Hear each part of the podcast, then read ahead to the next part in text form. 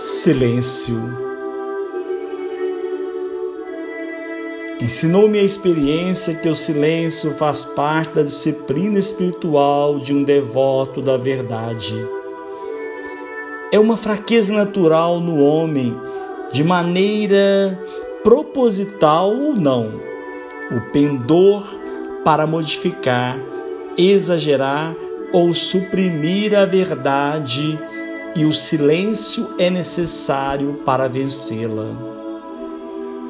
Um homem de poucas palavras raramente é irrefletido no que diz, pois mede cada palavra que pronuncia.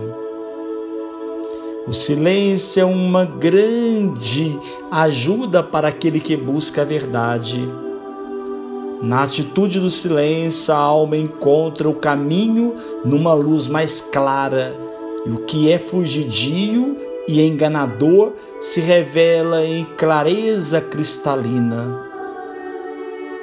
Nossa vida é uma busca longa e árdua pela verdade. E a alma exige tranquilidade interior para alcançar toda a sua altura.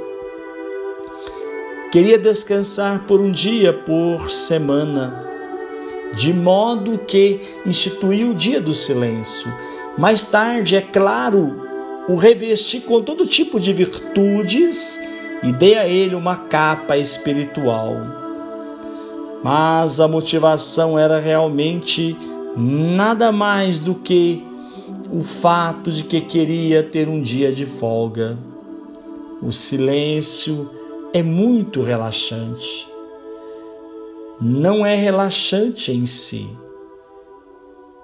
mas quando você pode falar e não fala, isso lhe dá um alívio. E há tempo para pensar.